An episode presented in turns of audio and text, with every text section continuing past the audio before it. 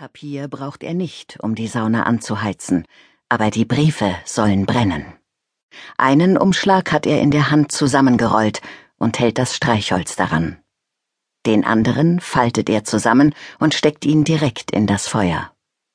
Er wartet noch ein wenig damit, die Ofenklappe zu schließen, sitzt vollständig bekleidet auf der Pritsche und beobachtet, wie die Flammen zu tanzen beginnen. Wie das Höllenfeuer, denkt er, während die vermaledeiten Maklerbriefe verbrennen und zu Asche zerfallen. Der jüngste Tag naht. Als die Saunasteine heiß genug sind, zieht er die Handschuhe an und hebt sieben davon heraus. Er wickelt sie doppelt in Handtücher ein und trägt sie zum Schlitten hinaus. Der Schnee hat seine Spuren schon fast wieder verwischt. Ein Wind fegt über den Hof und lässt die Birken knacken. Es ist der Rössetduli, der eiskalt von der Barentssee heranweht. Von der finnischen Seite hört er das ewige Donnern der Eisenbahn. Aber da ist auch noch etwas anderes. Eine seltsame Unruhe liegt über Rauhalla. Er schnallt die Skier an und findet die Loipe zwischen den Birken.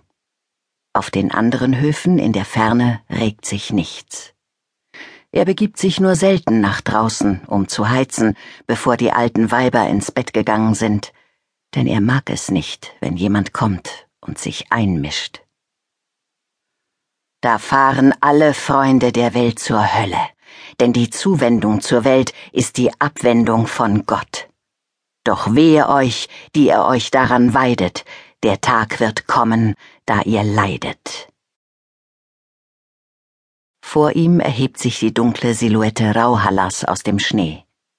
Das Wohnhaus steht wie festgefroren auf der Erde, verlassen und ausgekühlt. Aber die Stimmen sind noch da. Er geht dort nicht mehr hin. Alle Fenster sind mit Frost überzogen, und man kann weder hinein noch hinaussehen. Er weiß jedoch, dass die Stimmen auf den Sünder warten, sie warten dort drinnen und rufen nach ihm. Zuerst kommt er auf seinen Schieren am Viehstall vorbei, dessen Dach eingestürzt ist. Der ganze Dreck soll in den Abgrund stürzen, ehe er den Gierteufel und den Hurenteufel und den Ehrteufel nach Rauhalla lässt. Ungeheuerlich, dass sie den Toten ihren Hof wegnehmen wollen. Das Vorratshaus, das Eiter, liegt etwas abseits, außerhalb des Hofs. Es hat keine Fenster. Niemand kann ihn anstarren, und er glaubt, dass auch Gott ihn dort nicht sehen kann. Er schnallt die Skier ab und schiebt sie zwischen die Pfähle, auf denen der Holzspeicher erbaut worden ist. Dann hebt er das warme Bündel vom Schlitten und öffnet die Tür. Die Steine wird er auf den Dachboden schleppen und ans Fußende des Bettes legen, dann bleibt es bis zum nächsten Morgen warm. In der Nacht lässt er den Ofen abkühlen, um Gasol zu sparen. Er hätte zwar genügend Geld, um welches zu kaufen, aber er vermeidet es, mit dem Bus zum Einkaufen zu fahren. Die Leute starren ihn an. Manchmal gehen sie auch zu ihm und stellen Fragen. Ist das nicht dieser Lars Erki Swanberg? Oder das Schlimmste, Lapp Erik. Du bist doch Lapp Erik. Teufel auch, dass der Mensch nicht in Ruhe gelassen werden kann. Er hat gerade das Bündel ins Haus gehieft, als ein Geräusch ihn innehalten lässt. Ein Lastwagen dröhnt in der Ferne vorüber, südwärts, auf dem Weg nach Haparanda, aber das ist es nicht, wonach er lauscht. Er ist sich sicher, das Knarzen einer einbrechenden Schneedecke zu hören. Ein Schritt, der im Neuschnee versinkt, und dann noch einer. Kein Tier macht so laute Schritte. Es kommt eindeutig aus Richtung der Sauna, von den Eiswegen auf dem Fluss. Schnell betritt er den Speicher und zieht vorsichtig die schwere Holztür hinter sich zu.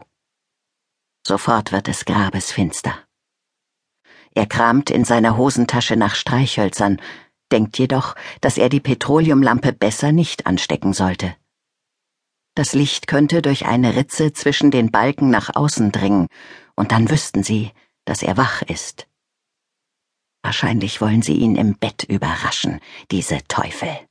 Aber Lars Erki Swanberg lässt sich nicht überrumpeln. Er hat schon oft genug Leute vom Hof verjagt, Kinder und alte Weiber, die aus Neugier zu ihm kamen. Haben Sie vergessen, dass er einmal jeden Mann auf der Welt besiegen konnte? Die Urkraft aus dem Norden, schrieben die Zeitungen damals. Höllisch viele Artikel. Er hat die Wände des Dachbodens damit isoliert. Das Gewehr hängt an einem Brothaken von der Decke. Er tastet sich am Balken entlang und hebt es herunter. Die Patronen liegen in einer Kiste am anderen Ende, wo er alles Wichtige verwahrt. Das Werkzeug, das Brot und die Schlüssel von Rauhalla. Er hält seine Dinge in Ordnung. Jeder Gegenstand hat seinen festen Platz. Die Kiste findet er sofort, doch seine Hand zittert und er lässt die Patronen fallen. Er hört nicht, wohin sie rollen. Auf dem Boden liegen vier Teppichschichten. Jeden einzelnen Flickenteppich auf Rauhalla hat er zur Isolierung hierher geschleift. Er kriecht über den Boden und tastet mit den Händen in der Dunkelheit herum, ohne sie jedoch zu finden. Jetzt sind die Schritte direkt hinter dem Speicher zu hören. Der da draußen bewegt sich vorsichtig, wie wenn man bei der Jagd einer Fährte nachgeht. Er gibt die Patronen auf und krabbelt zum Gasolkamin, wo die Axt immer steht. Mit den Händen fährt er die grobe Holzwand entlang, doch sie ist nicht da. Hat er die Axt etwa neben der Sauna vergessen? Hol's der Teufel. Er erinnert sich, dass er sie an den Eingang gelehnt hatte, nachdem er Holz gehackt hatte. Und jetzt ist das Geräusch direkt vor der Tür. Was zur Hölle, wenn sie hereinkommen? Er hat die Tür weder abgeschlossen noch verriegelt, und hier drinnen hat er nur das Allernötigste, was ein Mensch zum Leben braucht. Das wird ihm doch niemand wegnehmen wollen. Oder sind sie gekommen, um ihn selbst zu holen? Er wird nirgendwo hingehen.